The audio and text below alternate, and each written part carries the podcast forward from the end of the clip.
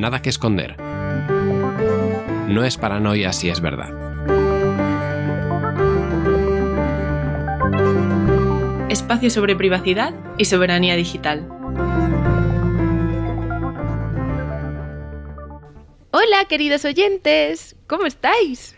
¿Qué tal? Muy buenas días, eh, tardes, noches.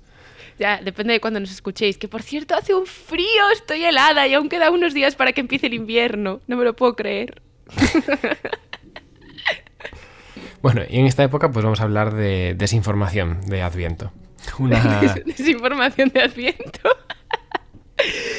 Sí, hoy vamos a hablar de desinformación y también de, las consecuencias que tiene la desinformación, como la, polarización, ¿no? Al final la desinformación es una lacra social importante para poder tener una sociedad funcional. El otro día, de hecho, salió una noticia en la que Twitter admite que sus algoritmos benefician a la derecha, pero no sabe explicar el por qué, que es la parte interesante. Claro, que no saber por qué es un problema, ¿no? Pero al menos a mí me parece una postura más sana que lo que pasó con Facebook, que al menos Twitter reconoce que esto está ocurriendo en su plataforma y no se lo queda callado, sino que pues habla de que seguirá investigando para tomar medidas y ver cómo puede arreglarlo. Y el hecho de que sea así y de que se responsabilicen del contenido, pues también es una parte importante de la narrativa, porque si los actores que se están aprovechando de esta situación se les ve el plumero en la plataforma, y esto pues es evidente y forma parte del, del conocimiento colectivo, pues también es más fácil cambiar socialmente el comportamiento de la plataforma, sin que todo tengan que ser algoritmos que censuren o promocionen contenido. Hmm, sí, estoy totalmente de acuerdo. De hecho, es interesante que el, que el, estudio monitoriza el caso particular de Estados Unidos, Canadá, Japón, España, Francia y Alemania. En, en estos países, Twitter reconoce que el contenido de derechas es más amplificado que el de izquierdas. Sí, y en este sentido, el estudio habla de amplificar para referirse a cuánto más es visto un contenido que si las cuentas que ven estos mensajes interactuasen con Twitter utilizando el orden cronológico de los tweets. Porque por defecto se utiliza el, modo en el que Twitter te, te, recomienda los tweets que le parecen más relevantes. Esto quiere decir que una amplificación del 100% en este estudio quiere decir que lo ven el doble de personas que si estuviese utilizándose el orden cronológico. ¿Vale? Y no quiere decir esto que todos los políticos de izquierdas tengan menos amplificación que los de derechas, sino que es un efecto que se observa a gran escala, no es algo descaradísimo y evidente de un personaje político concreto o de medios de noticias particulares. A mí me llama la atención, bueno, y me da curiosidad qué pasa exactamente en España. Pues lo vamos a dejar en las notas del podcast porque eh, describir todo lo que pasa aquí es... Eh, mucho más difícil que verlo, verlo es muy evidente, y lo que se ve es que lo más amplificado son los, los actores del Partido Popular, pero muchísimo más, eh, que llegan hasta el 250% en el gráfico, cuando la amplificación del PSOE, por comparación, está en torno al, 70, al 170% la más alta. Hmm. A lo mejor es más sencillo de ver el caso de Estados Unidos, ¿no? que es más, más simple, digamos. Sí, porque de todos los estudiados, allí es en el único lugar en donde solo hay dos partidos mayoritarios y en donde la variedad de amplificación además entre candidatos es mucho más pequeña. Y se ve que eh, de media tienen mucho más peso los republicanos que los demócratas en los intereses del algoritmo respecto a la visión cronológica. Porque, ojo, lo que dice aquí Twitter no es que se vean más mensajes de derechas o de izquierdas. De lo que habla el estudio es de que la vista por defecto de tweets más relevantes captura más a los tweets de derechas que a los de izquierdas a la hora de recomendarlos por encima de otros tweets. Independientemente de que en la plataforma se vea más contenido de derechas o más contenido de izquierdas. En eso no se mete el estudio y no lo sabemos. Otra de las cosas que dice el estudio, que también es interesante, es que no es relevante si son si los políticos están en el gobierno o en la oposición, ¿no? O sea, si están en el poder, sino que la, la polarización va más con el espectro político que con el puesto que puedan ocupar para hacer altavoz. Y al final todo esto impacta en cómo nos comportamos como sociedad, porque al final Twitter está utilizando todo este contenido para recomendarnos unas cosas u otras que van a hacer que en función de la gente que sigamos y de lo que queramos retuitear para que la gente que nos sigue eh, pues siga en este en esta bola pues tenga la sensación de esta de, pertenencia ¿no? a, un, a un grupo a un eh, a un grupo concreto sí a una identidad de hecho el otro día Hmm, estaba escuchando un capítulo de Bridges to the Future de Matthew Taylor, podcast que os recomiendo mucho. El capítulo en particular es When Did You Last Change Your Mind?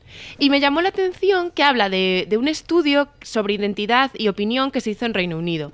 Eh, os lo voy a contar súper rápido, pero es que es muy interesante. El experimento... Sí. Ahí me lo contó fuera de antena antes. Bueno, el experimento juntaba a fans del Manchester United, eh, un equipo de fútbol de Reino Unido, en un edificio. Y se, repetía, se repite el proceso varias veces para sacar diferentes conclusiones, ¿no? Hay diferentes premisas. Eh, en el primer caso, se junta este grupo y se les pide que hablen durante un ratillo de su amor incondicional por el United. o sea, eh, que están así como recreándose. Y después les piden que vayan de un edificio a otro y por el medio, que aquí está el kit de la cuestión, se encuentran con un actor que está en una situación de necesidad, o sea, está, está herido y necesita ayuda. Este actor en unos casos llevaba una camiseta de, del propio Manchester, en otros casos una camiseta sin ningún elemento reconocible y en otros una camiseta del Liverpool. Sí, que el Liverpool es eh, un equipo antagonista de toda la vida del Manchester, ¿no? Tampoco que Eh, se sí. perdió mucho, mucho de fútbol, pero es lo que dice el estudio. Exacto. Bueno, os podéis imaginar por dónde van los tiros. Mm, cualquiera de nosotros diríamos que en cualquier situación ayudaríamos a la persona, pero no, dependiendo de la premisa que nos haya unido como grupo, ayudaríamos o no. De hecho, lo que mide en este caso el estudio es que cuando llevaba una camiseta del equipo contrario, solo el 30% se paraban a ayudar. Y eh, creo que también si era una persona que no llevaba nada reconocible, también lo ayudaban menos que los del Manchester. El Manchester era el... claro. Sí, en plan, ahí, que le ayudaban a muerte. Se repite el, proceso y en este caso les piden al grupo que en vez de hablar de su fanatismo por el Manchester, hablen en general de su amor por el fútbol, por el deporte. Pero, se les, pero es el mismo grupo, las mismas personas. No, no, son unas personas diferentes. Lo que pasa es que eh, se identifican ellos mismos igualmente como fanáticos del Manchester, pero son otras personas, ¿vale? O sea, se los elige igual también como fans del Manchester. Exacto. Lo que pasa es que les piden que hablen de, de su amor por el fútbol. Y nada, repiten el proceso y se vuelven a encontrar con el actor que de nuevo en diferentes ocasiones lleva diferentes camisetas. En este caso, llevase la camiseta del equipo que fuera, el 90% paraban a ayudar. Y de hecho, lo ayudaban menos si no, era, si no llevaba camiseta de ningún equipo. Me parece increíble cómo influye la identidad de grupo en el comportamiento y, y las opiniones de, de- de una persona. Es que es Pero o sea, alucinante. a- aunque fuese fan del equipo contrario. Exacto, lo ayudaban personas- igual. claro, porque lo que los había unido como grupo no era el equipo al que pertenecían, sino eh, un concepto más amplio en el que ya estaba esa persona. Exacto. Esto tiene mucho, mucho que ver con lo que vamos a hablar hoy, que es de la polarización, la radicalización y sobre todo uno de sus causantes que es la desinformación. Eh, para poder hablar de ello, hemos invitado a dos personas que luchan día a día con la desinformación. O sea que nada, en unos segundos eh, empezamos con la entrevista. Hasta ahora. Hasta ahora, y os dejamos este estudio en las notas del podcast también. Sí.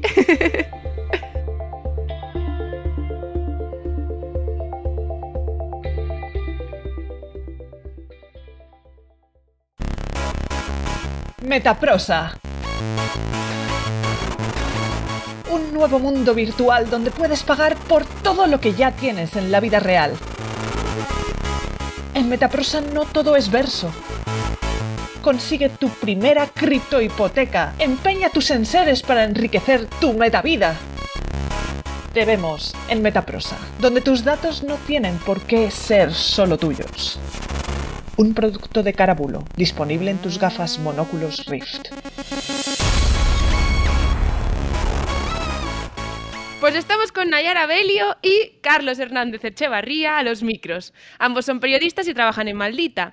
Pero vamos a dejar que ellos mismos se presenten y nos cuenten un poco, pues eso, quiénes son, qué hacen eh, y sobre todo su especialidad. Bueno, dale Nayara.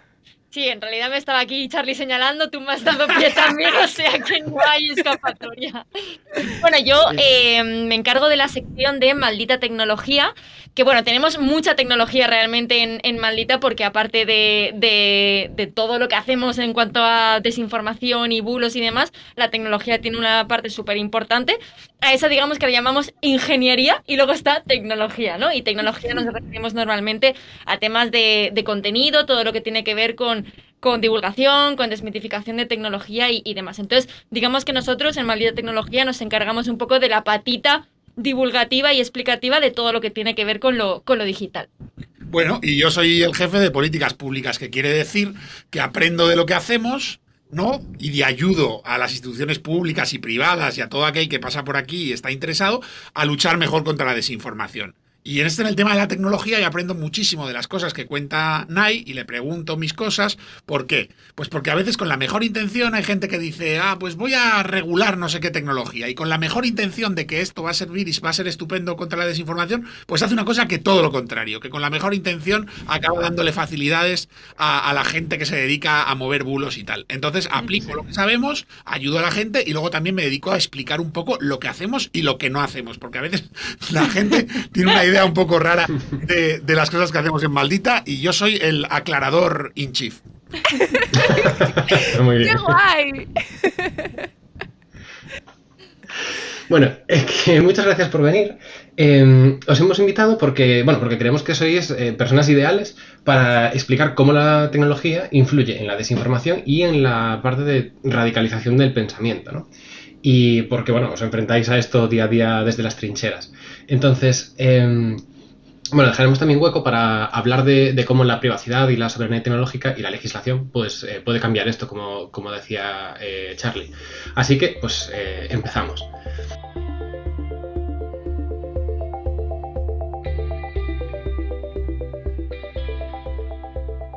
Da mucho gustito cuando se reafirman tus ideas y solemos creer que las noticias que difieren de nuestra opinión tienen más probabilidad de ser mentira, ¿no?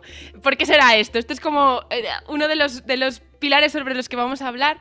Pero lo primero yo creo que es eh, sentar las bases con los conceptos. O sea que ahí va nuestra primera pregunta. ¿Qué es el fact-checking y qué es desinformación? Y las más generalistas son las más difíciles, ¿eh? también te digo, pero, Ya, pero claro. mira, vamos. Pero desde algún lugar hay que bueno. empezar, ¿no? No, no, claro que sí. Vamos a ver, ¿qué es el fact-checking? Eh, ¿Y qué no es? Que también es importante. Eso es, eso es. El fact-checking, eh, como su propio nombre indica en, en, eh, la cultura anglosajona, es la comprobación de hechos. ¿Y por qué es tan importante que nos refiramos siempre a hechos? Porque los que hacemos fact-checking, no, hay muchas cosas que simplemente no podemos verificar, como son las opiniones, ¿no? Yo puedo decir, si tú tienes una opinión y viene Santiago y me dice, mira, pues yo creo que los franceses son terribles porque hacen esto y esto otro, y una vez eh, un francés me dio un pisotón en el metro, yo puedo llegar a enterarme de si realmente ese francés le dio un pisotón en el metro, y eso puedo desmentirlo y decir, no, Santiago jamás sufrió un pisotón en el metro por parte de un francés porque esa persona no estaba en el vagón, bla, bla, bla, bla, bla. Pero no voy a desmentir su opinión pura, porque eso no es un hecho. Yo no puedo averiguar nada sobre eso. A lo que yo voy es a los hechos. Puede ser que algunas veces unas opiniones se basen o se expliquen conforme a hechos que son falsos. Y ahí es donde entramos nosotros. Pero es muy importante saber que hay muchas cosas que no se pueden verificar simplemente pues porque, porque no, porque no, porque hay cosas que no se pueden saber, que no se pueden saber. Y nosotros lo que hacemos es ir a los hechos. ¿Esto sucedió de verdad? ¿Esto que esta persona lo está defendiendo de esta manera sucedió de verdad? Y la desinformación yo creo que en sentido amplio, y ahora Nayara igual me corrige mejor, yo creo que la desinformación en sentido amplio es eh, ese intento eh, deliberado de alguien por hacer, por engañarte con un fin. Nosotros tenemos clasificado que suele ser con fines, con tres fines principales, que son básicamente ganar dinero, eh, hacer avanzar una creencia o una ideología que consideremos que merece la pena mentir para ello, y una tercera categoría que es un poco trolear. Y el Oh. caos. Por el caos. Crear ¿no? ese- Crear el caos. Exactamente. Hay gente que solo quiere ver el mundo arder, ¿no? Exacto, ver el mundo arder, sí, sí, esa esa es una buena definición. Sí, hay gente Sí. que lo hace por ver el mundo arder. Sí, sí, sí. Aparte, yo iba a añadir una cosa que eh, me voy a salir totalmente del discurso oficial de Charlie, porque el, el discurso de Charlie ha sido muy formal y muy bueno. Yo voy a contar una broma interna de redacción cuando intentamos como, eh, digamos, ver un poco cómo podría actuar una persona que propaga bulos.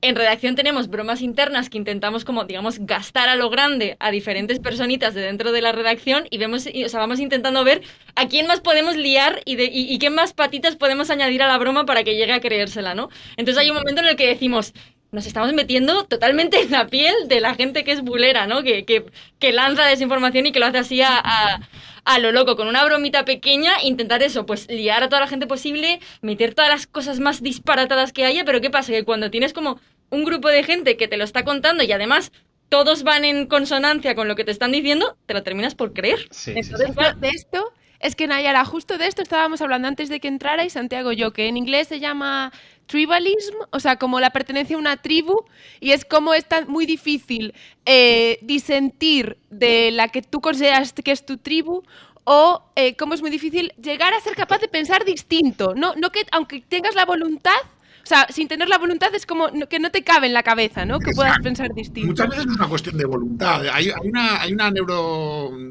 ¿Sabes? Una- neuróloga neurocientífica que se llama Laura Liguri, que trabaja en Estados Unidos, y ella tiene una frase muy clave para esto, que es decir, eh, el ser humano, por definición, puede enfrentarse a ello, puede superarlo, pero por definición preferimos pertenecer Eso es. a tener razón. Que es algo que a veces nos lleva como. sí, sí, como- es, es muy extraño. yo qué sé, hay experimentos de los años 60 que, que- que- que se tratan psi- psicológicamente de, de cómo la gente se enfrenta a, a tener en su cabeza una disonancia cognitiva de dos cosas que saben que no pueden ser a la vez. Y esto se estudió con una secta, ¿no? La, la secta milenarista eh, declaraba el fin del mundo.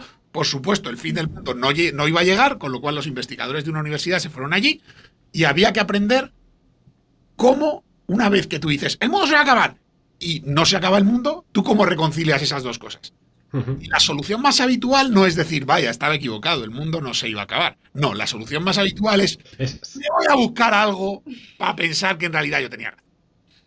O me Sí, voy sí, a sí. buscar la siguiente cosa que va a confirmar lo que yo decía en un principio. Lo hemos visto sin parar con Trump este invierno, pero sin parar. En plan de. Pero bueno, toda esta gente que decía que antes del día que Biden iba a tomar posesión, Trump iba a volver encumbrado, iban a detener a Biden los militares y no sé qué. Pero miles y millones de personas que lo decían, también aquí en España. Y decíamos todos, ¿qué pasará el 20 de enero cuando Biden tome posesión? Pues ¿qué ha pasado? Pues nada. Nada, Ahora, absolutamente ahora nada. mueven otras cosas y se han inventado otras películas y ya está. Sí, y bueno, el concepto este que decías me recuerda a mí un poco también a la idea que explora 1984 con el tema del double speak, ¿no? De, de la... No sé cómo se dice en castellano, que yo me lo leí en inglés. Eh, pero el ¿Doble ¿Ya? lengua o Yo, me- yo también me lo sé en Sí. inglés, pero, pero que es un poco, es un poco este rollo. O sea, Doble pensar, ¿no? no Ah, es el doble pensamiento, sí, sí, double think, es Doble verdad. es pensamiento. verdad. Pero que es un rollo muy así, ¿eh? de verdad, lo que se da en la vida, en la vida real, de gente que, que se tiene que buscar un método para no. para seguir avanzando. De hecho, por ejemplo, Quanon hace bastante tiempo que, que- que la gente más metida en los foros de Quanon, o incluso el, el propio Q que empezaba a dejar esas semillas de la teoría de la conspiración, eh, hace ya mucho tiempo que lo de las predicciones concretas de va a pasar esto, eh, claro, nada. No, no paras de cagarla. Entonces, tienes que decir algo como la gran lluvia caerá en la Mm. mañana y la vaca muge tres veces para que luego lo que pase la gente diga, ay, es verdad, pues es que justo estaba oyendo, se han oído tres pitos a la hora en punto y eso es la vaca que muge porque vaca Bueno. en sánscrito se Pero dice. es que esto Claro. es moverse en el mundo de la ambigüedad igual que hace el horóscopo, es Eso es intentar apelar a la mayor número de personas posibles, ¿no? O sea, al final es eso. Ah, Virgo, vas a conocer una nueva presencia en tu vida que no sé. Es exactamente eso. Y una pregunta, o sea, desde... Claro, porque no se supone que todo lo que decía un periodista en un periódico antes tenía que cumplir como cierto código deontológico. O sea, mm, ¿por qué hemos llegado aquí? ¿Desde cuándo tenemos fact-checkers? O sea, ¿por qué... no, ¿Qué está pasando exactamente? El gran- De- de- melón. decía Charlie, Claro, mira, o sea, aquí podemos, aquí nos sentamos en el aire, nos remangamos y hablamos de la crisis de los medios de comunicación, de cómo lo que antes hacían 10, ahora lo hace uno, todo eso tiene mucho que ver. Mm. Pero hay una diferencia súper importante de los medios de comunicación normales a los fact-checkers, que es decir, cuando empieza, cuando llegan las 3 de la tarde, o ahora más cerca a las 9 de la noche, cuando empieza el informativo de televisión española, el telediario, el telediario te tiene que contar lo que ha pasado en el día y lo que es más importante. Y te lo tiene que contar con el nivel de detalle que tenga. Algunas veces se la colarán, otras veces no. La gran mayoría lo contará bien, pero a veces no tendrá toda la información. Los verificadores tenemos una cosa que es muy buena, que no tenemos que contarle a la gente todo lo que pasa. Nosotros escogemos muy bien nuestras balas, lo que pensamos que es mentira, lo contamos. Pero no tenemos la necesidad de explicarle todo lo que ha pasado hoy a la gente. Porque cuando a las 9 de la noche en punto tienes que contar todo lo que ha pasado en el día, tus posibilidades se multiplican. Dicho sea de paso, que esto no parezca como hay un salvamento total a los medios, porque es verdad que, oye, la precariedad en el periodismo, eh, la caída del modelo de negocio, el fin de la publicidad como lo conocíamos, pues todo eso si antes había ocho personas para hacer algo que ahora hace una persona, pues son ocho veces menos llamadas que puedes hacer, ocho veces menos tiempo que tienes en reflexionar. Y, y esto tiene. Bueno. Yo es, que, yo es que lo veo también como una cuestión de tiempo porque al final nuestra tarea es verificar. Nuestra tarea es dedicarnos a esto. Nuestra tarea no es buscar noticias. A ver, también, perdón, Claro. Alicia también contamos noticias, pero no es esa nuestra tarea principal. O no es entrevistar a la última persona que ha sacado un libro sobre mi tema, entonces voy a hacer la entrevista. O sacar un reportaje relacionado. Nuestra tarea no es esa, que es a lo que se dedican a diario, digamos, en, en, en, pues en un medio digital, en un informativo, lo que sea.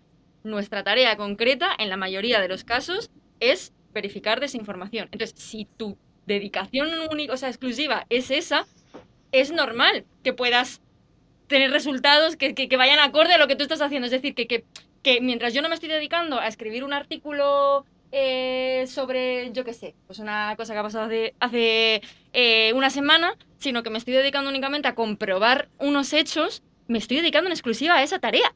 Entonces, no es que haya una diferencia abismal entre un periodista y un fact-checker. O sea, los fact-checkers son periodistas. Lo que pasa es que su tarea no es la que tiene un periodista normal en su día a día. Exactamente. Nuestra Y ahí- noticia de portada nunca va a ser el señor que estuvo en coma 35 años. ¡Ay, eso le iba Claro, a decir ahora! es que- ¿Cómo se ha escapado eso? Eso ¿no? Que- ser comprobar si lo estuvo. Claro, Pero no, no tenemos la Claro. necesidad de traer esas historias aquí eso es. porque no.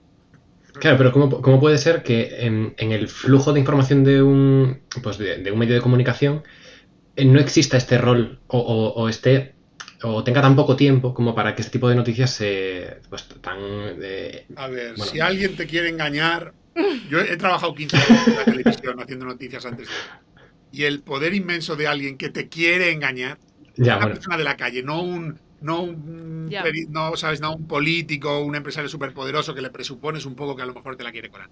Pero ese alguien de la calle que te la quiere colar, hay que tener cuidado. Dicho sea de paso, eh, yo creo que había muchas comprobaciones que se podían haber hecho en esa historia. Eso te iba a decir, que al final depende un poquito del caso y de, de lo que te suene un poco rana y lo que no te suene. Una persona que te viene con una historia, al final hay una parte del periodismo que también implica sacar historias de donde no las hay y de personas que simplemente te cruzas por la calle y a primera vista no tienen mayor interés hasta que tú le sacas que hace algo que es maravilloso, ¿no? Y, y eso también es algo bonito desde mi punto de vista del periodismo, que, que pueda sacar ese tipo de historias. Si dentro de la historia de repente hay componentes que, bueno, que pueden Que Que a lo que es la lógica y el sentido común, pues eh, ahí hay que hacer algunas, algunas comprobaciones que, bueno, mm, se harán o no se harán dependiendo también de- del- del periodista, de la persona, de sobre todo la gente que está por encima también de ese periodista, que también tienen que hacer las comprobaciones pertinentes. Bueno, eh, yo creo que es también una, una, una cadena. Lo que pasa es que aquí se junta esto con, con otra necesidad, que es que hoy en día mucha parte del, del periodismo tradicional, eh, su modelo de negocio se basa en, en clics sin publicidad a través de Internet también, una parte importante de su, bueno, de su, forma de, existir. Y también eso hace que al tener fact-checkers fact-checkers de forma independiente, se puede balancear esto un poco más que si, que si está dentro del, del propio medio, ¿no? Porque, quiero decir, el medio de comunicación va a intentar pues generar mayor- el mayor tráfico posible hacia, hacia su periódico. Y este tipo de noticias, pues sabemos que atraen interés, porque, porque el periodismo sensacionalista siempre lo ha hecho. Sí, pero quiero decir, un titular sensacionalista antes en un periódico era algo que llegaba a través de un formato a ciertas personas, las personas que Eso es. comprasen ese periódico. Ahora existe Google. Y Sí. con, o sea, y con las, las, digamos, las características que tiene Google y las capacidades que le da a un medio para posicionarse más o menos, entramos en un mundo que es mm, una salvajada. Y no podemos hablar ya tampoco del periodismo que había hace 15 o 20 años y que utilizaba un clickbait o un titular sensacionalista al que lo hace ahora y que tiene que atenerse a las reglas de un buscador, que quiere, que necesita posicionarse, que, o sea, para mí con la entrada de lo digital eso toma dos rumbos diferentes, eso desde mi punto de vista, Ujú. y, y cada uno habría que, se- que, digamos, verlo por separado, que no es, no es cosa solo de el periodismo. Exacto, y Sí. Claro, claro, sí, sí, sí, desde luego, desde luego.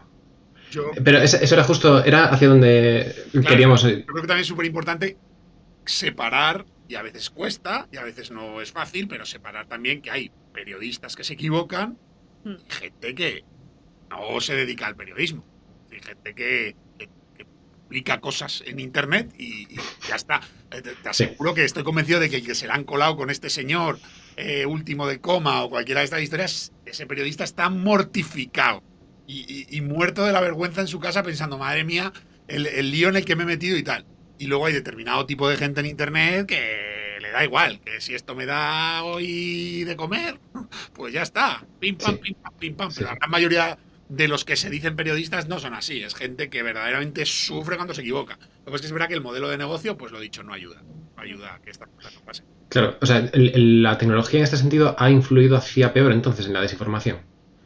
Uf, eh, Ha influido- Ja. Por vuestras caras esto era una pregunta complicada, ¿no? La tecnología ha hecho muchísimo por la información. Exactamente lo mismo que ha hecho por la desinformación. Muy bien. Muy bien. Bueno, Igual que la radio de los años 30, pues le servía a Churchill para levantar el ánimo a los ingleses durante el bombardeo de Londres, también le había servido a Hitler y a Goebbels para que el nazismo llegara en Alemania. La tecnología es un medio y hay que ver el uso que le da cada uno. Que es verdad que, esta que la tecnología, ciertos avances, han puesto un arsenal en manos de gente con muy pocos escrúpulos para manipular, para hacer circular falsedades. Sí, exactamente las mismas facilidades que ha puesto en manos de, de- de gente maravillosa con grandísimas ideas para hacer circular periodismo. Por eso a nosotros no, pues no nos gusta mucho, o sea, tratamos de no caer, y vosotros no sois sospechosos de eso, por supuesto, pero tratamos de no caer en la demonización de la tecnología, en ser unos luditas ahí, el redactor jefe viejo, ¿cuándo pasará esta moda a Internet? No, o sea, nosotros creemos que la tecnología es maravillosa, que está aquí para quedarse, pero que tenemos todos que crear una conciencia crítica de saber que todo lo que cae en nuestras manos y en nuestro móvil no es cierto, en fin, que tenemos que crear una cultura nueva porque ha aparecido una cultura nueva, que ya está ahí. Y simplemente esto va a llevar ahí un tiempo y cuando nos hayamos acostumbrado a esto, aparecerá otra cosa, será otro reto y, y- y ya está, y tendremos que aprender cosas nuevas. Pero, la- pero la demonización de la tecnología, no. Todos los usos malos de la tecnología van acompañados de unos usos maravillosos de la tecnología. Lo que hay que hacer es mejorar nuestra cultura como sociedad. Y eso, Nay- Nayara lo hace constantemente, decirle a la gente, es que... ¿son malas el no sé qué? No, pues te voy a enseñar exactamente a qué estás diciendo que sí, a qué estás diciendo que no, esas cosas. Yo iba a ir exactamente por ahí, que al fin y al cabo nosotros en Maldita tenemos una sección que es Maldita Tecnología, en la que parece que siempre estamos contando cosas malas de la tecnología, de mm, eh, X empresa hace esto, eh, las Big Tech hacen lo otro, pero realmente estamos simplemente contando hechos como para que tú como persona, mm, o sea, como usuaria y como, como ciudadana, sepas a qué te estás ateniendo. Y que a partir de ahí tomes ciertas decisiones. Ahora bien, que dentro de Maldita tengamos esa sección en la que aprendamos como un, un poco a, a- a distinguir lo que, lo que nos puede servir, lo que no, lo que nos puede ser útil, lo que no, y ser un poquito más conscientes de cómo usamos ciertas cosas a las que estamos pegadas todo el maldito día.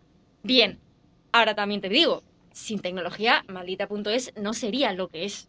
Es decir, maldita no existiría como tal si no fuese por ciertas tecnologías. Y ya no solo la existencia de maldita, sino el o sea, el potencial que tiene Maldita y el trabajo que hacemos. Nosotros incorporamos mucha tecnología dentro de, dentro de Maldita. Y utilizamos herramientas tecnológicas que, a ver, lo voy a decir, son la leche. O sea, Claro son, que cosas que, O son sea- cosas que no existen en otros sitios, que no utilizan otros, otros medios. Y lo que queremos es, oye, mirad qué buenos resultados nos está, nos está dando a nosotros esto, probadlo. Y utilicemos tecnología eh, para, también para, para juntarlo. Ahora bien, si me vas a decir que, que, que qué mala es la tecnología o que la tecnología va a sustituir X, pues no. O sea, digamos que hay, que hay un equilibrio. Yo sé que yo parezco muy hater con temas de tecnología, em, no lo voy a negar tampoco, pero no es, no es tanto eso, sino yo lo único que quiero es que la gente sepa y entienda lo que está usando. Que tú eres 100% consciente de que está pasando esto con X empresa. Adelante, perfecto, pero simplemente sé consciente. O sea, mi, mi, mi duda aquí, que yo siempre he sido, o sea, creo que nuestro discurso, Nayara, siempre ha sido ese, es de, el de, bueno, desde Drácula sobre todo, el de concienciar para que pues, la gente sepa lo que está haciendo, ¿no? Pero a mí llega un punto eh, actualmente en el que me entran dudas y pienso, ser conscientes de mis sesgos, o sea, ser consciente de por qué estoy interactuando con esta noticia más que con esta otra, por qué me está enganchando este... Ser consciente de eso me hace que me afecte menos, porque yo creo que no. O sea, mi, mi opinión es que creo que no, me está afectando igual. Igualmente estoy cayendo yo misma y creo que todos nosotros, igualmente caemos en cámaras de eco, igualmente podemos, eh, a ver, ser desinformados. Bueno, pues seguramente en alguna noticia en la que no sepamos tanto o lo que sea, pues a lo mejor también, ¿no? O sea, no sé hasta qué punto... eh, pues eso, la, la- la conciencia con respecto a lo que ocurre en el mundo nos salva.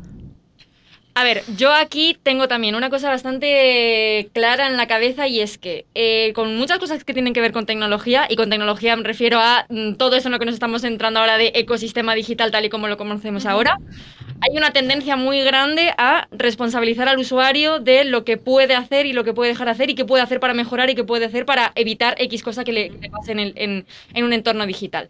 Eh, eso es una cosa muy jorobada porque al fin y al cabo aquí debería haber también eh, una responsabilidad un poco más colectiva y no tanto centrado en que tú como usuario tienes que eh, evitar, eh, evitar, yo qué sé, pues pinchar aquí o evitar registrarte en esto y Charlie se meterá ahora seguro a tope en, en- en esa parte.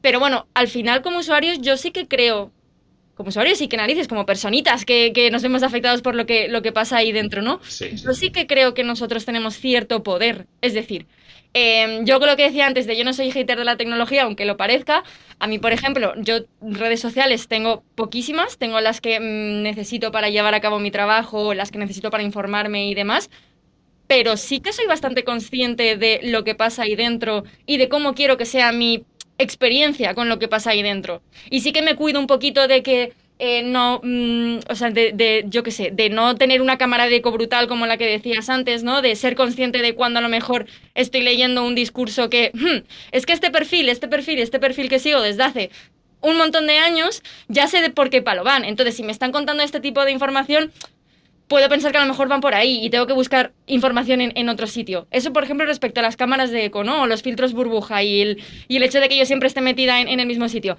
Hay muchas veces que de vez en cuando estoy en Twitter y me da la vena y cambio al modo cronológico.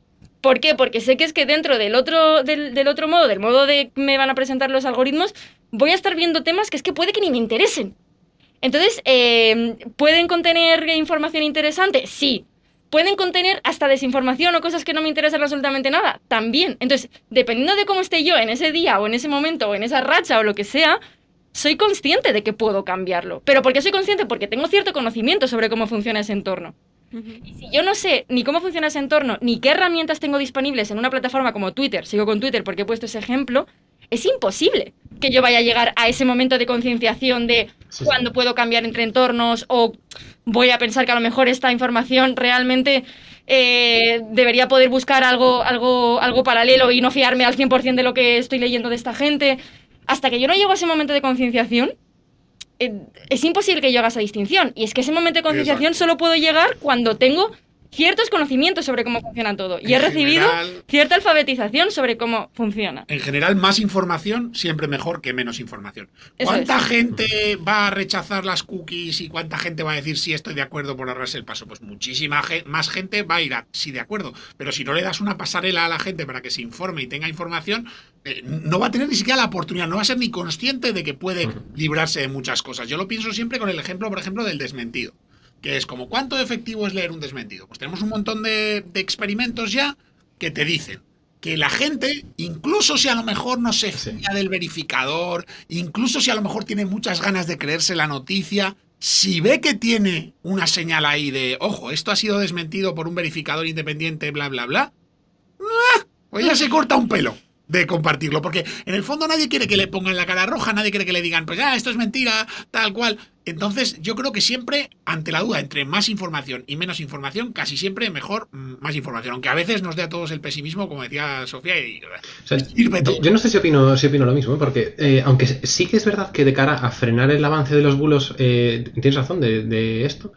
Por otro lado, hay otro estudio en sociología que dice que una vez tienes una primera opinión sobre algo, cambiarla lo hace mucho más difícil. Entonces, cuando has leído la noticia falsa, aunque tienes el bulo, te queda el algo, ¿no? De, de ya me lo he creído. Por eso Entonces, es el, esfuerzo de...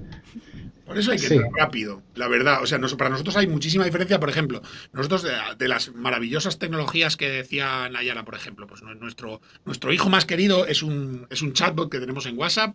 Eh, está automatizado, tú le escribes con algo, le reenvías normalmente algo que piensas que puede ser un poco bulero, eh, que tienes dudas, pues una foto, un meme, una nota de voz, lo que sea. Él lo busca en nuestra base de datos, te lo devuelve si lo tenemos ya desmentido, si tenemos un contenido que creemos que se adapta a eso, o, o- o, bueno, por lo menos, aunque no lo tengamos, te dice, oye, pues no sé nada de esto, pero ya te lo contaré si me entero, y nos alerta a nosotros de que hay algo circulando por ahí. ¿A qué, a qué es a lo que voy aquí? Que, claro, normalmente nuestra experiencia es que la desinformación en España, para el momento en que llega a Twitter, que está lleno de periodistas y, y- y enterados y políticos, como nosotros mismos, eh, ya es el último paso. Ya para cuando Claro. llega ahí ya ha pasado por todas las redes públicas, pero muy importante, probablemente se originó en redes privadas, en el. WhatsApp. que si Twitter tiene 4 millones de usuarios en España, WhatsApp tiene mínimo 33 millones. Entonces la vida real se parece bastante más a lo que pasa en WhatsApp, ¿no? Si tú consigues una ventanita dentro de mantener, por supuesto, que cada uno sea dueño de sus mensajes. O sea que nosotros, si podemos leer algo, es porque la gente nos lo reenvía. No, no, no estamos mirando nada más. Pero si tú puedes ver un poquito de la desinformación que hay ahí y entrar a desmentirlo, cuando es ya viral en WhatsApp, pero no es viral a lo mejor en otro sitio, cuanto antes entres en ese ciclo vicioso, mucho, mucho más importante, porque como decía Santiago, una vez que tú has visto la falsedad, te cuesta más porque ya te ha creado tu marco de referencia de que eso es verdad que somos así de los seres humanos, de, en general somos confiantes antes que desconfiantes. Mm. Entonces, si tú consigues entrar antes con el desmentido, estás impidiendo que mucha gente, muchísima, vaya a caer. Por eso nosotros, eh, aunque queremos tener todas las garantías, intentamos darnos eh, vida con nuestro trabajo, intentamos ver las cosas antes de que sean virales absolutamente en siete plataformas, porque sabemos que ahí hay una diferencia importante. Luego, yo aquí quería añadir que sí que lo íbamos a tratar, que mm, lo comentábamos esta mañana Santiago y yo, de la gran diferencia entre recibir un bulo por Twitter o por otra red social o recibirlo de alguien cercano por mensajería instantánea, ¿no? O sea, eh, cómo, ¿Cómo influye la mensajería instantánea en la desinformación? Yo ahí busco el hecho de que, bueno, lo vais a contestar vosotros seguramente, pero... Se junta la tribalidad, ¿no? Con el... Exacto, que lo, recibes de una persona cercana, por lo que mm, tienes más tendencia a creerle, a menos que sea el, no sé, el troller de tu familia, que eso también puede ser, porque, o sea, yo creo que en todas las familias hay como alguien que se cree todo y te manda mierda. A mí ya nadie me manda mierda, la verdad. De hecho, yo recibo, no recibo bulos, la verdad, creo, porque no recibo noticias en general por mensajería instantánea. Pero, o sea, ¿qué opináis de esto? En la mensajería privada, yo creo que tiene un papel importantísimo porque nuestra vida transcurre mucho más y de forma mucho más real en la mensajería privada que en las redes públicas, precisamente porque no son públicas, ¿no? Entonces, eh, circula más desinformación sin duda ninguna. Eh, lo que a mí me mosquea es que Telegram no haga absolutamente nada por evitarlo. Porque WhatsApp, que tiene muy claro que no le va a dejar a nadie leer los mensajes de nadie, porque faltaba más. Yo no quiero que lea mis mensajes, no quiero leer los de nadie más. Mm. Entonces, pero oye, hace sus cosas. ¿Y qué cosas ha hecho, por ejemplo? Pues cuando un mensaje es viral de un tipo, eh, a lo mejor resulta que te han mandado un enlace y te ha puesto de repente ahí una lupita ahí al lado, un dibujo de una lupa. Y lo único que hace con eso es decir, bueno, este, este link que ha sido muy reenviado, ni siquiera sé yo qué pone ahí, pero te pongo una lupita para que hagas una búsqueda en Google de eso y de ese modo, si está desmentido y el desmentido está bien posicionado, te salga. o sea, y por supuesto tú si quieres pulsas la lupa y si no quieres no pulsas nada y nadie está leyendo tus mensajes. Pero es el típico ejemplo de una cosa que puedes hacer respetando al 100% la privacidad de la gente hmm. que otras compañías como Telegram no lo hacen. Y no hay más que ver el uso de las grandes mm, redes negacionistas eh, de tan de moda, mm, antivacunas, QAnon, eh, la teoría de la conspiración que se te ocurra, ¿dónde están creciendo sin freno? organizándose, sacándole el dinero a la gente con cuentas de PayPal y, y con sus 20 dígitos de cuenta bancaria. Pues en Telegram canales. Y es que y además en Telegram sería mucho más fácil de hacer, porque, eh, porque en Telegram los mensajes no están, no son cifrados, en, grupos ni en canales. Entonces. Telegram al final es como que mm, avanza y avanza y avanza y nos da cada vez más prestaciones para la comunicación, ¿no? Y con eh, grupos, y ahora puedes meter esto, y ahora puedes crear esto paralelo, y ahora te puedes crear las listas. es como que cada vez va creando más canales de comunicación, pero en realidad no, no, no, pone ningún coto sobre qué está pasando ahí dentro. Y como tú dices, Santiago, al final, que es lo que iba a añadir yo a lo de Charlie, la gran diferencia es que los mensajes en WhatsApp están cifrados y en Telegram no.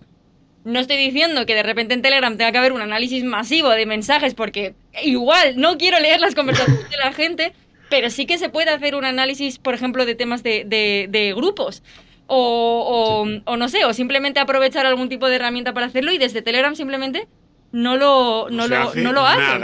Entonces, es una herramienta que al fin y al cabo sí que se presenta un poco más como la alternativa, ¿no? Y es más mm. privada y es más segura y te está dando más prestaciones y no sé qué, pero mm, te estás metiendo de Guatemala en Guatepeor porque quieres salir a lo mejor de WhatsApp por temas de privacidad y tal y me voy a ir a Telegram porque a lo mejor me da X y ni siquiera está cumpliendo eh, esa parte o te está metiendo en el fango igualmente porque te vas a comer una de, de, O sea, vas a recibir información y contenidos que te pueden también como confundir un poco y, y bueno, directamente contener desinformación. o sea, canales- vamos a ver, que no quiero Claro que tampoco sí. Sí, sí, no, es que es, es muy directo. canales públicos eh, de libre acceso con un link desde cualquier lado, con decenas de miles de seguidores, donde eso a todos los efectos es un perfil público, donde no hay comunicación prácticamente bidireccional y desde luego no mensajería privada porque no es privado. Oye, ahí está. WhatsApp también tiene mecanismos de, de- de denuncia. Al final son más, o sea, es que es lo que decía Charlie, ¿no? Él mencionó un ejemplo, otro ejemplo que a mí se me ocurre porque tuvimos, vamos, eh, el momento en Maldita, lo pasamos muy mal en la, en la pandemia por la cantidad de desinformación que recibimos, cuando reenviaron también los mensajes, o sea, perdón, limitaron la, el reenvío de mensajes. De, pues estamos detectando que esto se está compartiendo demasiado, está llegando a muchísimas conversaciones, eh, te voy a poner un límite para que esto se lo puedas reenviar a cinco personas. Eh, y. Sí, yo creo que fue una muy buena estrategia. Ahí. Exactamente. Y de ahí no vas a poder compartirlo con nadie más, no vas a poder hacer tus reenvíos masivos de lo que sea desinformativo que estás mandando. Y bueno, pues eh, poquito, poquito a poco. A ver, para que veas que luego soy yo la hater, pero aquí estoy defendiendo WhatsApp. A ver quién se lo iba a imaginar, ¿eh? Quiero tener discusiones en las que ponerme como una energúmena sin consecuencias. Quiero poder mezclar hechos con opiniones y basar mis argumentos en ello. Lo sabemos, vemos tus perfiles en redes sociales y hemos creado Actually para ti. Actually desmontará solo algunos de tus argumentos para que al acabar la discusión no sepas nada. Utilizará contraargumentos, falacias y solo tú podrás determinar cuál es cuál. ¿Alguien dijo posverdad? Toda la que quieras. Actually, la posverdad es un término del pasado. Ahora las hemos vuelto a llamar opiniones. Actually viene integrado con todos los ecomodos. Creado con la Brother-in-Law Association.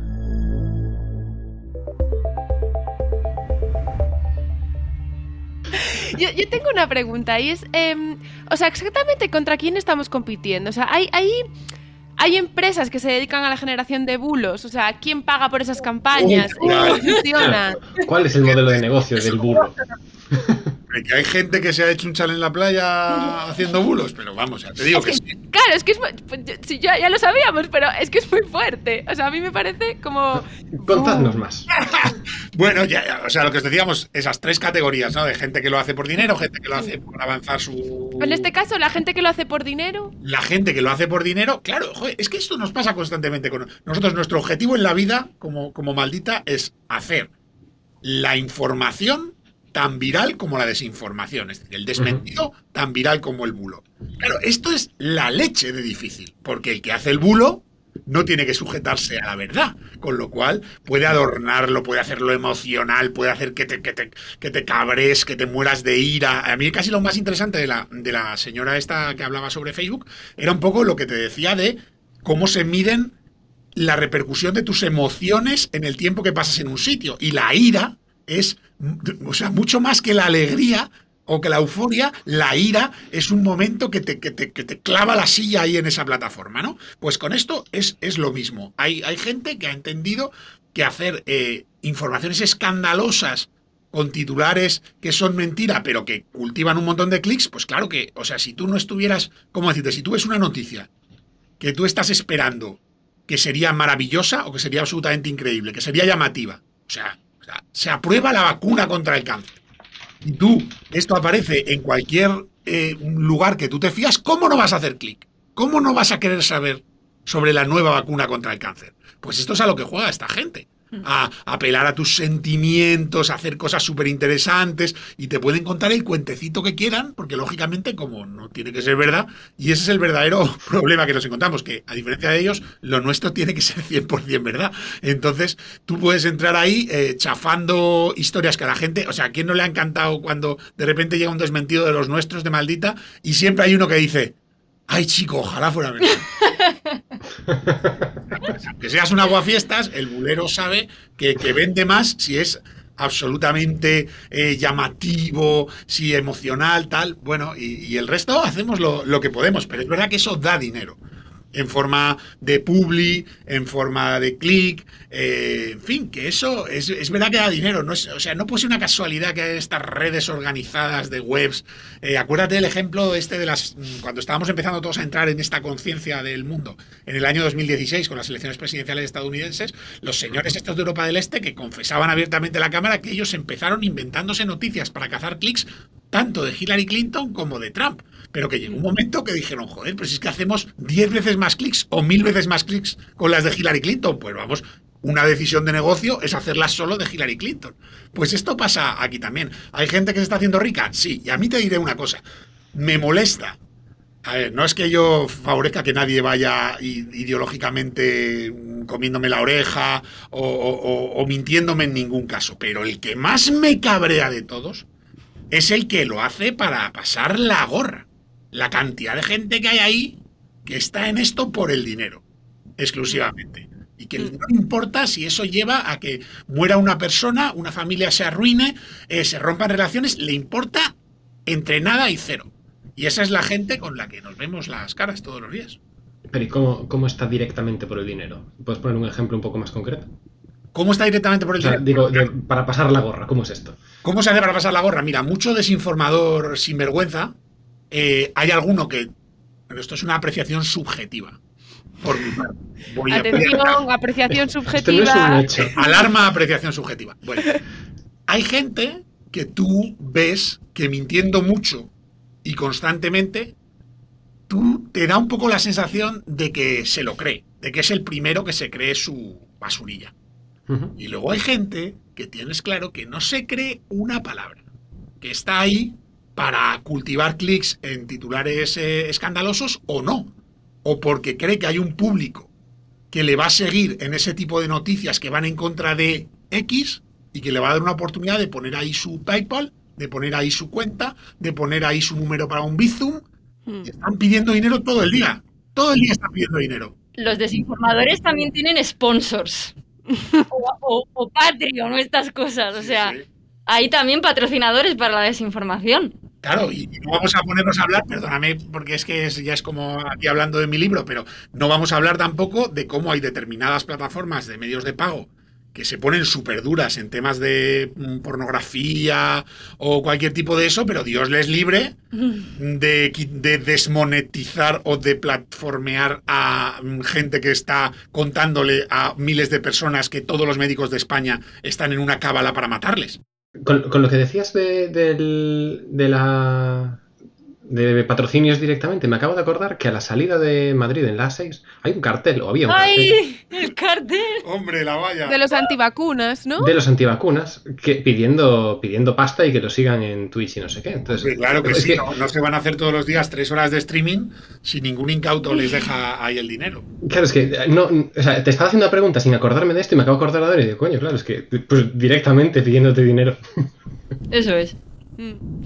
Yo, yo iba, has, has nombrado varias veces a Trump, porque evidentemente cuando hablamos de desinformación no podemos no, no nombrar a Trump, pero sin basarnos mucho como en lo que ya ha hecho, yo quiero lanzar una pregunta así de a futuro, ¿cómo creéis que va a ser Truth Social? La red social esta que es, sabéis que ya, ya, ya bueno, ya, de hecho ya es, es un fork de Mastodon, tengo entendido, y ya la el 60% de los republicanos ya se, ha- ya se han empezado a registrar. O sea que, ¿cómo creéis que va a ser esa maravillosa red social de Mira, voy, a, voy a decirlo para que luego me busques el corte y me digas, no tenías ni idea, has fallado. Pero yo con estas cosas, esto ya, esta película ya la he visto eh, con Parler, con eh, mucha gente. Yo estaba tengo- pensando en Parler también. Y al final, eh, en estas cosas, eh, o, o mueren de éxito, en el sentido de decir, eh, no, renuncio a toda moderación. Vale, perfecto. Cuando esto se llena de vídeos de pornografía infantil y, yo qué sé, y, y- y, mm, profanación de cadáveres, me da igual, libertad de expresión. Estupendo. Va- Vale, vas a durar abierto, eh, quiero decir, ya va a entrar la fiscalía ahí, se va a remangar y tal. Y luego está la otra opción, que es que, que es la más habitual, que es que eso sea una fachada. Es decir, no te voy a moderar por decir que, yo qué sé, que Trump ha hecho esto o lo otro, pero te voy a moderar por todo lo contrario. O sea, si tú entras aquí y dices que Trump es un sinvergüenza que de un golpe de Estado, vamos, te va a durar el post aquí puesto eh, entre 3 y 4. Pues yo creo que hay dos opciones. O, o hacerlo de verdad y morir, o no hacerlo de verdad. Y yo es que creo que estas grandes compañías se han mostrado muy óptimas a la hora de, de quedarse con la gente. Entonces, un tipo de, un tipo de compañía social que solo apela a determinado tipo de perfil ideológico, oye, pues nunca se sabe. Yo estaba yendo más por ahí, o sea, que relacionado con la primera parte que, estabas diciendo, eh, veo imposible que un espacio en el que se vaya a propagar cierto tipo de ideas, cierto tipo de mm, contenidos y cierto tipo de opiniones aguante por lo que tú has dicho, Sofía. Hay ciertos puntos que sí que nos unen a todos y que llega un momento en el que se dice, no, no, no, esto es intolerable. Entonces, de ninguna manera vamos a permitir que esto siga en línea. Y esos puntos, si reúnes a ciertos perfiles, es mm, bastante probable que terminen saliendo. Entonces, eh, si eso queda sin ningún tipo de acción, al final es como, eh, ¿de verdad estamos permitiendo que esto o sea, no, no pase nada, siga online y, aquí todos eh, felices? Entonces, yo lo veía más por la, por la primera parte que, que- que decía Charlie, que creo que determinados espacios con determinados contenidos caen porque mm, es muy difícil decir todo esto siendo así como medio sutil y no diciendo como... Pero, pero que me refiero que es que hay, hay, hay cosas que, bueno, que vemos que propagan también de determinado tipo de perfiles y si tú pones a todos esos perfiles en una misma casa a gritarse entre ellos, es muy improbable que no termine tocando a alguien a la puerta y diciendo, ¿qué narices estáis haciendo ahí dentro? Entonces, eh, Totalmente. no, no, no, no sé hasta qué punto puede, puede llegar. Triunfar. Y, y hablando de. También hablabais de, gente, eso, que se lo cree y gente que no. Eh, ¿Qué opináis de- del arresto de Steve Bannon? Que, bueno, para quien no lo sepa, quien nos escuche, pues Bannon fue el, el asesor de campaña de Trump en su elección a presidente, también fue el, el asesor de campaña de Nigel Farage en su campaña de Leave UK a favor del Brexit. Y bueno, es una de las personas fundamentales que está tras la campaña de desinformación en la alt-right, ¿no? en toda la- la derecha a nivel global. El gran manipulador, ¿no? Lo llaman en el documental. Sí, Es verdad. Ahí está en Cambridge Analytica, están todos Eso los es. jaleos, Están todos los jaleos de los últimos años. Fue uno de los predictores, digo entre comillas, porque precisamente es por lo que lo están investigando, por lo del asalto al Capitolio. Dijo en la radio, ya veréis lo que pasa tal día, y bueno, eh, efectivamente. Bueno, yo te diría que a, a él, en realidad, ¿qué le lleva ahora a tener que entregarse a la policía y, y probablemente una prisión provisional o lo que sea? Lo que le lleva, el delito, es eh, contempt to Congress, que es básicamente negarse a comparecer en la comisión de investigación y a entregar los documentos. Sí, sería un Esto puede tener un, un- puede acabar con él en una condena, sí, por supuesto. Ahora, no nos engañemos, esto le da puntos con el tipo de gente que a él le da dinero, le acompaña, eh, sigue los contenidos que él produce, por supuesto. Esto es una medalla de honor, porque no se está plegando al Congreso Demócrata, que está como torquemada, eh, mm, yendo contra los patriotas y bla, bla, bla. Entonces, quiero decir, eh, al final a él no se le juzga, o no se le va a juzgar sobre el fondo del asunto, de si instigó o dejó de instigar. Eh, esto es otra cosa. Esto es resistencia a, a una petición administrativa del, del Congreso de Estados Unidos. Entonces yo creo que esto, pudiéndole costar caro, también es cierto que le da, en los círculos que le interesan, le da caché, si lo quieres ver. Bueno, y son dos cosas. Por un lado, el, el cómo lo han. En mi opinión, esto ha sido un lavado de cara impresionante lo que han hecho algunos medios diciendo que Bannon se entrega a las autoridades cuando en realidad lo que está haciendo es desacatar una orden y por eso reconoce que la está desacatando y entonces, pues efectivamente va a la cárcel. Mejor eso que arresto a la autoridad, y entonces ya es una cosa mucho más firme. ¿Ya nunca sacas un tema controvertido con tus amigos o familia para no discutir? ¿Te gustaría conversar con alguien que verdaderamente te entienda? Presentamos Accuracy, tu nuevo amigo virtual que siempre te dará la razón. Accuracy además buscará argumentos que apoyen tus opiniones para que te sientas aún más cómodo. Estás a un clic de mantener discusiones placenteras en las que tú y tus opiniones sois los protagonistas.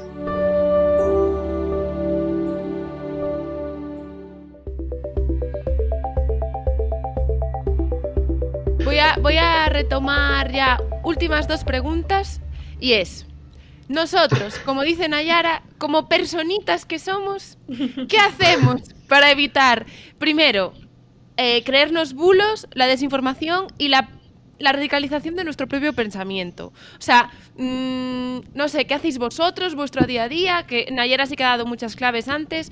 ¿Qué, qué nos, ¿Qué recomendaríais a la gente que nos escuche para que, pues, no sé, cosas básicas que puede hacer? Consejos, si me podéis dar un par cada uno, ¿no? Así algo como Sobre muy todo- práctico. Uno súper breve y dejo a Nay, que es la experta. Pues parar. Parar un poquito. O sea, ese dedo que todos tenemos cuando nos llega algo que es como, ¡ah! Esa sensación que te quema dentro de, esto es lo que yo siempre digo. Y. No, eso, o sea, freno. Si se alinea perfectamente con tus creencias, si te encantaría que fuera cierto, frena y mira antes de compartirlo. Porque lo que te parece aberrante y dices esto tiene que ser mentira, eso ya de forma natural ya te vas a encargar tú de comprobarlo porque no quieres que sea cierto. El problema lo tienes con lo que quieres que sea cierto. Entonces, si tú eres capaz de frenar esos tres segunditos y decir, voy a hacer nada muy complicado, una búsquedita en Google, un no sé qué, ya con eso ya. Y pero claro, Nayara tiene muchas más cosas. No, bueno, a ver, yo lo estaba pensando un poquito también desde mi, desde mi terreno, ¿eh? desde la parte tecnológica, porque al final, eh, bueno, es verdad que aquí la premisa siempre es, mm, si dudas, no compartas, es decir, eh, lo, que decía, lo que decía Charlie, ¿no? Que, que, bueno, que si puedes evitar compartirlo, si, si piensas que hay algo raro ahí, pues, pues que lo hagas. Lo que pasa es que cada vez que nos preguntan eso, yo sí que hay, veces que dudo porque a corto plazo es muy difícil dar o sea, como una lista de, de consejos, ¿no? Porque al final nosotros en lo que trabajamos día sí y día también es en tema de alfabetización. Por eso lo único que hacemos nosotros no es desmentir bulos. También tenemos una pata divulgativa enorme y también tenemos una pata educativa enorme. Eso es súper importante. Porque a la vez que nosotros verificamos informa o sea, contenidos para que a ti te lleguen de distintas maneras los desmentidos a los bulos que puedas estar leyendo por ahí, también hay que dar herramientas y también hay que dar mm, cierta conciencia colectiva de cómo enfrentarse a eso, ¿vale? Y enfrentarse a eso al final no pasa solo por, mm, vale, pues voy a aprender a usar este buscador o voy a aprender a usar este comparador de imágenes que me va a permitir, yo qué sé, buscar imágenes manipuladas o voy a aprender la búsqueda avanzada de Twitter. Es que es como un conjunto de todo eso. Es decir, yo no voy a ser, yo no voy a ser capaz de de repente convertirme en un- de un día para otro en una persona con un sentido común de la leche que es capaz de utilizar un porrón de herramientas para verificar contenidos. Eso lo hacemos nosotros. Es decir, para eso existe Maldita.es y existen otros fact-checkers que hacen este trabajo. Como personitas, como decías, eh, Sofía, al final pasa por un yo quiero aprender a distinguir esto o no. Me interesa saber lo que hablábamos antes, me interesa saber cómo funciona a mi alrededor y cómo funcionan los canales por los que me está llegando la desinformación, eh, cómo funcionan los propios eh, espacios de Internet, porque no es lo mismo que a mí me llegue una, una página web en la que firma el país que me llegue una página web que es, no sé, eh, es que no, no, no, no se me ocurre un, un- un- una URL lo suficientemente tonturra, ¿no? Pero algo que te quiero decir que a lo mejor... Sí, no sé qué punto blogspot que no conoces. Eso es, quiero decir que a lo mejor em, yo como, como periodista lo puedo tener muy claro. Mm, yo qué sé, mis padres, pues a lo mejor no. Mis padres a lo mejor no se van a ir a fijar en la URL cuando les llega un contenido. Entonces, también pasa por un, vale, ¿cuánto estoy dispuesto yo a dedicar para aprender a hacer todas estas cosas? ¿Sabes? Aprender a tener esta este sentido crítico y aprender a concienciarme de que no todo lo que me tiene que llegar tiene por qué ser verdad. Y solo porque me lo manda quien sea por un grupo de WhatsApp, tiene que ser verdad. O sea, es que al final no es un blanco o negro, me lo creo o no me lo creo. Al final es un qué clase de pasos tengo que tomar yo antes de decidir si me lo creo o no. Y para ser capaz de tomar esa decisión, tienes que tener una pequeñita formación que sale de ti. Saber si, o sea, o, decidir si quieres tomarla o no quieres tomarla. Al menos desde mi punto de vista va y es lo que siempre intento decir, que no es un de repente me hago conocedor absoluto de todo lo que hay en el mundo y de cómo funciona Internet y no me la va a colar nadie. No, no funciona tan así. Es un... Tengo que concienciarme, tengo que entender que voy a pararme un poquito a, ejercitar mi sentido común, a ejer- a ejercitar mi sentido crítico y a formarme todo lo posible para, para, para saber cómo funcionan normalmente la- las cosas que, que nos mandan y que nos lo intentan colar, ¿no? No sé si ha tenido mucho sentido. Tiene, tiene. Yo creo que sí. Yo, yo quería acabar con una última pregunta, pero no sé si como fact-checkers lo vais a considerar diseminar desinformación. Ya me decís. Es- A ver, ¿Cuál ha sido vuestro, vuestro bulo favorito? En plan, el que decís, ¡ay, qué guay! Este bulo ojalá hubiera sido cierto. Ay, pues me espera. está costando, pero, pero lo he dicho como en millones de bulos. Yo seguramente sé algo científico, porque ya la maldita ciencia la odiamos con todo nuestro ser, por todo el rato. Claro, porque No nos deja comer bollería industrial. Ya sé, ya sé. Una cosa por la que yo. A ver, perdón, porque no es un bulo de estos jugosos de maldito bulo, ¿vale? El mío es un medio bulo de maldita ciencia. Y es que no hay evidencias científicas de que a las mujeres se les sincronice la regla. Y a mí maldita me destrozó la vida cuando A me mí hizo esto. también, yo lo vi también, Nay, totalmente. Porque es en plan, tío, yo cuando iba a los campamentos nos venía todas a la vez, era una cosa exagerada. Bueno, ¿Sabes qué pasa? Que yo estoy in denial. Yo ahora mismo eh, estoy en negación absoluta de que eso pueda ser. Todos mis sesgos aquí machacándome el cerebro con no, Nayara. Maldita ciencia te está mintiendo. Pero pero, Pero tú sabes- de Tengo, que- tengo que hacer un ejercicio de sentido común. Pedimos el comodín a veces del público que es el de no hay evidencias, lo que Claro, no claro. quiere decir que todavía no haya evidencias. eso es engañarse a nosotros mismos, pero es lo que hay. ¿Y tú, Charlie, tienes alguno así favorito? Ay. El de Nay me ha gustado mucho porque me siento muy identificada, además. Mira, todos, todos, o sea, comparto con Nayara precisamente ese tipo de bulos de ciencia, de los remedios caseros. Que tú sabes, mira, bueno, ya me estoy acordando. Había uno, el de, el que la primera vez que te decían eso de, eh, eh, no quiero equivocarme, pero creo que era que científicamente eh, pasar frío no estaba directamente relacionado Ah, con los catarros. eh, el catarro. Que sí, que vale, que te puede bajar un poco las defensas y eso hace a su vez que... Y yo estaba in denial como Nayara, en plan, pero bueno, vamos a ver, yo soy calvo, pero cuando tenía pelo, si te salías a la calle con el pelo mojado, al día siguiente automáticamente tenías moquera, ¿cómo va a ser esto posible? Pues ese es el tipo de bulos que, que a mí más que a mí más me cuentan. Y luego, sinceramente, por ejemplo, la historia del señor de los 32 años en coma, a nadie le deseo 32 años en coma, pero era tan curiosa que no digo que me hubiera gustado, pero, pero joder, que, que- era como que era como casi estaba Steven Spielberg comprando los derechos de la novela. Y, y- y- y de repente llega la gente y te dice, ay, pues no, pues ¿qué le vamos a hacer? sí. Papel del aguafiestas, que es lo que nos queda. Decir, ¿y el que más miedo os ha dado? A mí los de Trump me daban mucho miedo. O sea, pero es que claro, Sí. eh, bueno, pero El de los, el de los eh, nanorobots que tiraban desde el cielo para que nosotros los aspiráramos y nos activaran el COVID dentro del cuerpo. ¡Ese! O sea, Dios. de verdad. Es, que, una- es que estoy muy poco puesta en bulos, chicos. y que en una vez en nuestro cuerpo me estaba dejando lo mejor, se podían controlar con 5G para liberar. tiene que haber 5G, es obligatorio. Eso es que digo, me estaba, estaba dejando Sí, lo sí, mejor. sí. Para liberar el virus en nuestro cuerpo. O sea, Qué loco. Quiero decir, o sea, lo que más miedo me da, pues el bulo que combina todos los bulos del universo. Eso es el que más miedo me da. No, mira, me estoy acordando, claro, que una vez que te pones a hablarlo, acuérdate el del mosquito. El, ¿El del ese mosquito? mosquito? que te podía dejar embarazada de un Es que- picotazo. Y yo me imaginaba a, a- a- ahí a la mitad de las mujeres de España con el aután untándose todo el día como método anticonceptivo. Porque, pero oye, El del mosquito. sí, alguien sí, siempre sí. se lo cree. Y si alguien se lo cree, hay que desmentirlo. Eso es. Bueno, chicos, muchas gracias. Yo creo que ha sido una conversación súper interesante que nos da pie a hablar de muchas más cosas en siguientes capítulos. Gracias por hacernos huequito y, y nada, Pues os- sí. yo espero que volváis cuando queráis. Gracias a vosotros, ha estado súper bien. Cuando nos invitéis, mil gracias, chicos. Muchísimas gracias a vosotros.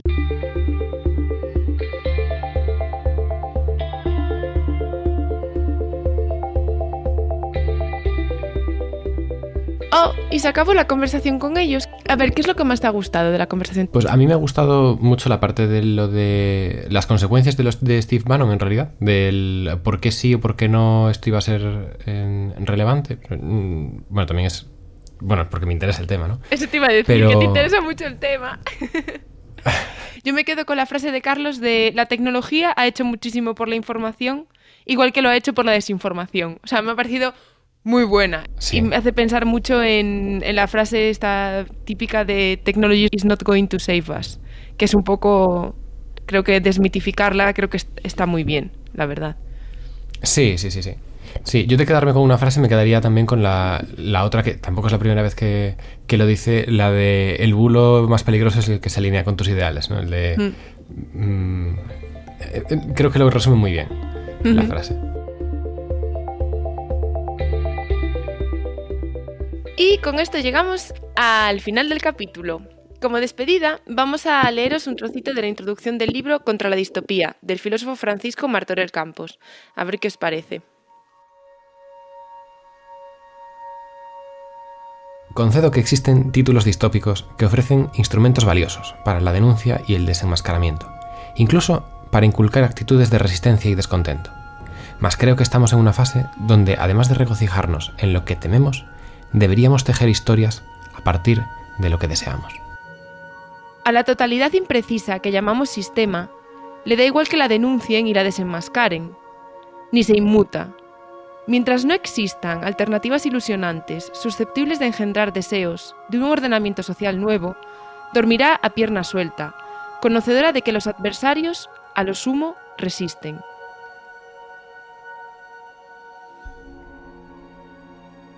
Este trocito es que resuena tanto conmigo. Muchas gracias. Gracias por estar ahí. Otro capítulo más y nos escuchamos en el siguiente. Hasta pronto.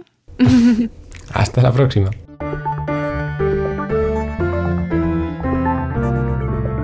Si habéis llegado hasta aquí, muchas gracias por escucharnos. Esto ha sido Nada que Esconder. Espacio sobre privacidad y soberanía digital. Puedes encontrar todos los capítulos en iVoox, Spotify y en blog.lluvia.io, donde también encontrarás las notas que acompañan a este programa y los detalles de la licencia y atribuciones del contenido utilizado. Envíanos comentarios a través de Twitter en lluvia-bajo o por email. Nos escuchamos en el siguiente capítulo. Hasta la próxima.